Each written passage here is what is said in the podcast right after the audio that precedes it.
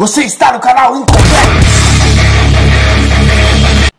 Olá, eu sou o Paulinho e como você já deve ter percebido, o vídeo de hoje está repleto de desejo e sedução.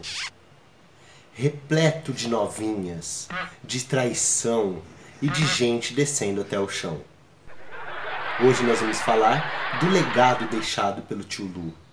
A história dos anjos caídos. A Ordem dos Grigori. Como vimos no episódio anterior, tio Lu é, percebeu que o mago Deus estava ficando maluco e começou a comentar com os outros anjos e assim como ele, muitos se indignaram com a criação da terra e dos humanos. E ao ver o que Deus fez com o seu melhor amigo e o, o, o anjo mais próximo, é, quando Deus atirou fogo e desfigurou e mandou para as trevas o tio Lu, é, um terço dos anjos é, se revoltou e começou uma pequena revolução no céu nesse momento. Vamos ver é, o que diz a Bíblia sobre essa história. Os anjos foram criados perfeitos.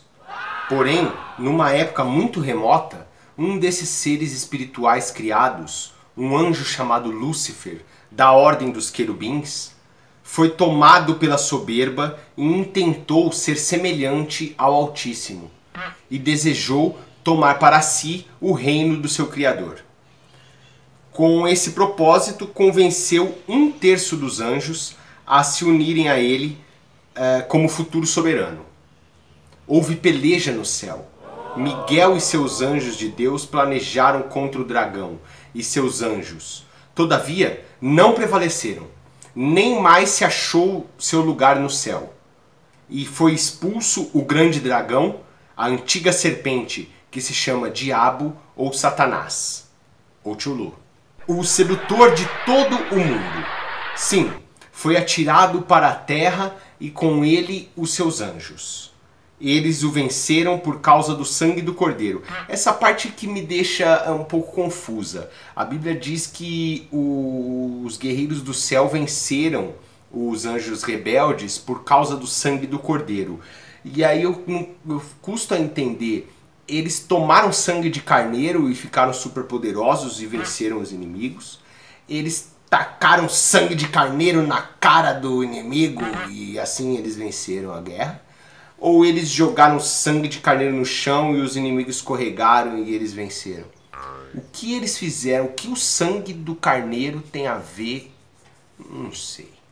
Continuando, uh, assim todos eles cometeram pecado contra Deus, o pecado da iniquidade, e foi quebrada a aliança eterna com Deus. Após a desobediência, eles morreram para Deus. Ai, morreu para mim. Você morreu para mim e Deus os lançou no inferno, reservando-os para o juízo. Lúcifer havia sido criado um ungido de Deus, um ungido com grande autoridade. É, sabe quando os pastores aí, Feliciano, Malafaia, Valdetiro, R.R. Soares, Edir Macedo, quando eles falam assim, não mexam com o ungido, não toquem ou ataquem a mim, o ungido do Senhor? era Lúcifer, era um ungido do Senhor. Mas Satanás tornou-se um grande dragão vermelho após a queda. Satanás e os anjos maus são os nossos principais adversários, anjos maus. Repare mais uma vez, é, seres maléficos criados pelo próprio mago maluco. Uh, criaram é, os anjos maus são os nossos principais adversários porque se opõem aos planos de Deus para impedir sua realização e por nosso intermédio. Porém, a igreja está investida de autoridade sobre eles, que já estão condenados e julgados. Bom, como é que começou então essa treta? É, os anjos perceberam com o que aconteceu com o seu líder, o tio Lu, que não tinha como negociar com o Mago Maluco, que não havia nada que eles pudessem fazer para que o mago retrocedesse, pensasse melhor. Então eles começaram a se reunir é, e para tentar criar alguma, de alguma forma uma revolução para barrar o, as intenções aí do, do mago maluco. Eles formaram assim uma aliança rebelde chamada a Ordem dos Grigores, que contava com aproximadamente um terço dos anjos, que eram, segundo a Bíblia, cerca de 200. O melhor plano que eles conseguiram elaborar foi um plano criado por um cara uh, aparentemente muito tarado, muito safadinho, chamado Samyaza. O Samyaza ele era o líder do movimento revolucionário e aparentava ter um grande apetite sexual. Uh, ele era conhecido pela galera uh, ali do céu como o bicho solto, o anjo piranho, o anjo canalha, o asinha safadão. E, e então é, o anjo safadão, que era 99% anjo, mais 1% vagabundo, é, resolveu, ele teve um plano, uma ideia. É, e se a gente invadir a terra e comer a mulherada toda? Várias novinhas, parça. A gente chega lá, passa a rola na, na mulherada toda, uma semaninha de balada, é, aí a gente vai engravidar as novinhas todas e, e elas vão gerar nossos filhos que vão nascer muito mais fortes e poderosos do que os homens. E aí os nossos filhos vão começar a destruir a criação do mago maluco de dentro para fora, porque eles serão aberrações, bestas gigantescas, filhos de anjos com humanos. E a gente consegue assim vencer o mago de dentro para fora. E os seus amigos falaram: "Excelente ideia, anjo piranho. Samiasa, seu safadinho." Vamos ver como é que a Bíblia relata esses fatos. Uh, no Monte Hermon, que significa Monte do Acordo ou da Aliança, os 200 principais Grigori olharam as filhas dos homens e acharam que estas eram agradáveis aos seus olhos. Neste lugar, eles fizeram um acordo entre eles todos eles sairiam e, to e tomariam para si as filhas dos homens, todas as que desejassem. E se fossem punidos por isso, todos aceitariam o castigo por igual. Então, em Enoque diz: é, Então seu líder Samiasa disse-lhes: Eu temo que talvez possais indispor-vos na relação deste empreendimento e que só eu sofrerei por tão grave crime. Mas eles responderam, responderam-lhe imediatamente dizendo: Nós todos juramos. E amarraram-se por mútuos juramentos, que nós não mudaremos nossa intenção, mas executaremos nosso empreendimento projetado. Então, eles juraram todos juntos, e todos se amarraram ou se uniram por mútuo juramento. Todo o seu número era duzentos os quais descendiam de Ardes, o qual é o topo do monte Armon. Acontece que o plano desse esquadrão revolucionário ou do esquadrão maluco do Dedé Santana é, acabou dando certo. Em partes, né? Eles realmente conseguiram fugir do Mago Maluco, conseguiram vir até a Terra, transar com a mulherada toda e engravidar elas. Aí você deve estar se perguntando, eles a, as estupraram? Acho que não foi necessário. Aparentemente, o mago maluco gostava de ter vários homens sarados, seminus, com asas alvejantes uh, à sua volta. Os filhos deles realmente nasceram, cresceram e se tornaram gigantes. Homens fortes, violentos. É, sim, homens, porque nenhum deles deu nenhuma fraquejada e todos os seus filhos nasceram homens.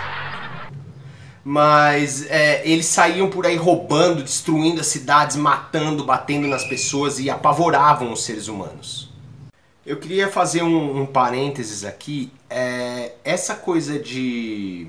Eu ainda vou gravar um vídeo sobre isso. A Bíblia é, na verdade, é um compilado de várias histórias de civilizações muito mais antigas do que a Bíblia né, de mitologias mais antigas. Então ela é na verdade um plágio de várias histórias que que eram contadas 3, 5, 10 mil anos antes é, dos fatos da época que a Bíblia é, é, discorre, né? E essa coisa, por exemplo, de seres é, é divinos que vêm até a Terra para transar com a mulherada e ter filhos na Terra, é, é uma história muito recorrente, por exemplo, na mitologia grega. Né? É, então, assim, o, o, a Bíblia é, na verdade, um grande compilado de um plágio de histórias mais antigas, mas isso eu vou falar, é, fazer, dedicar um episódio inteiramente para esse assunto. Continuando aqui então com, com essa nossa interpretação e leitura maravilhosa dos textos bíblicos, é, vamos ler um pouquinho o que a Bíblia fala sobre esses filhos e esse ocorrido. Em Gênesis. Uh, esses filhos de Deus eram, na verdade, anjos que se voltaram contra Deus. Eles abandonaram sua própria morada correta no céu, se materializaram em corpos humanos e tomaram como esposa todas as que escolheram. Os filhos que nasceram dessa união desnatural não eram pessoas normais. Os Nephlins eram valentões gigantes, tiranos, que encheram a terra com violência. A Bíblia fala deles como os valentes dos tempos antigos, os homens de fama. Eles deixaram uma herança de violência e medo. O apóstolo Pedro diz que os anjos tinham o poder de se materializar em corpos humanos e falou dos espíritos em prisão que tinham sido desobedientes quando Deus esperava pacientemente pelos dias de Noé.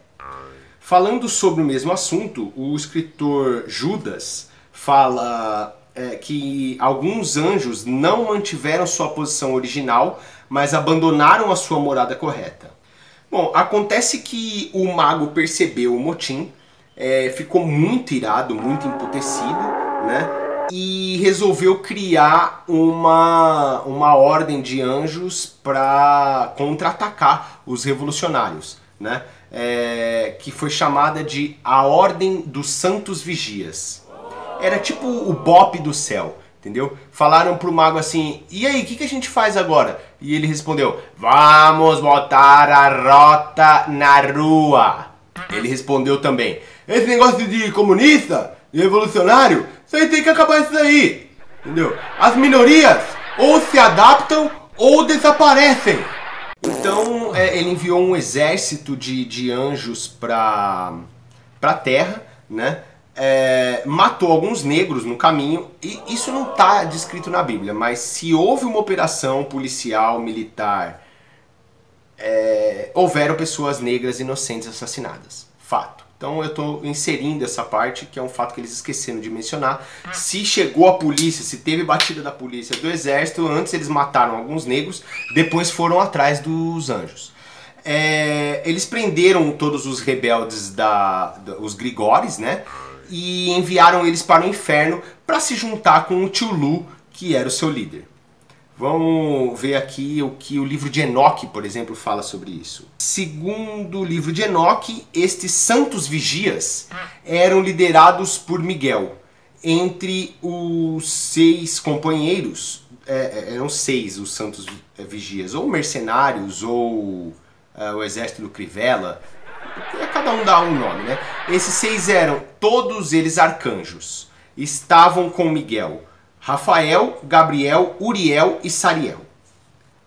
É, todos eram arcanjos, anjos guerreiros, é, e por causa do atentado, o, o mago, que é um psicopata, ele se enfureceu e jurou atacar toda a humanidade a partir de agora. Porque os anjos vieram para cá e transaram com as mulheres e nasceram gigantes, e agora ele vai se vingar dos humanos pura psicopatia, né? É, o principal ataque, é, ele jurou que ele ia atacar a humanidade pelos próximos 120 anos ininterruptamente.